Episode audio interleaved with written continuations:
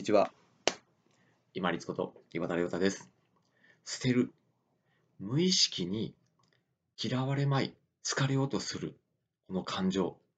気持ちを捨てましょう。無意識にっていうところがポイントですね。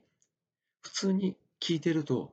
いやいや、そんな分かってほしいと思われるかもしれないですけれども、人間、どうしてもですね、まあ、いつも通っている、例えば学校であったり、職場であったり、人が集まる場所で所属しているところはありますよね。そこで無意識に嫌われまい、あわよくばちょっと好かれよと思いがちなんですね。これがやっぱりこう自分の中でストレスになるんですよね。なぜか確認ができないからです。で私がですね、よく YouTube とか本を拝見している樺沢志音先生、動画の中で1対2対7っていうお話をされてました。大概10人いたら嫌う人が1人、で、好意を持ってくださる人が2人、そしてどうでもいい、まあ、サイレントマジョリティですね、どうでもいいと思っている人が7人っていう話をされてました。私はこの感覚もちょっと近いんですけれども、私の経験則で言うと、まあ、1対8対1かなっていう感覚の方が強いですね。必ず嫌う人が1、もしくは2、で、残りの8がまあ、サイレントマジョリティで、まあ、どうでもいいっていう感じの、まあ、普通の対応してくださる方っていう感覚の方が強いです。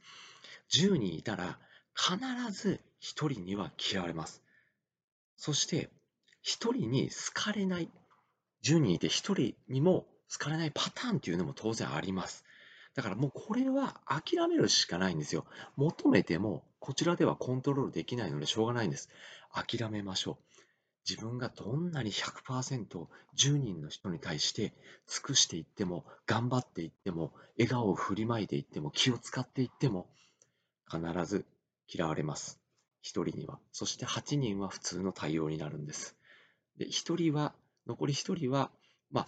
すごく親しくなるか考えが合う人がいるかいないかぐらいですね。なので、もう気使うのを、要は人間関係で気使うのをやめましょうということです。ある程度集団で自分がしなければいけない役割とか、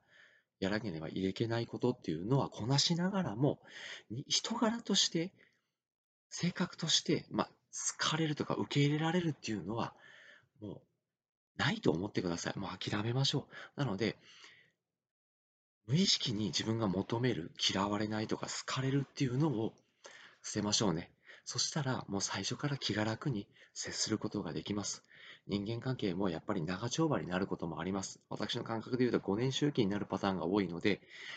無理に好かれよう、嫌われようとするのを無意識に求めるのをやめましょうね。だいぶこれで気が楽になったり、あとは自分ができることを集中して意識していく、できることを重ねていくこともできると思います。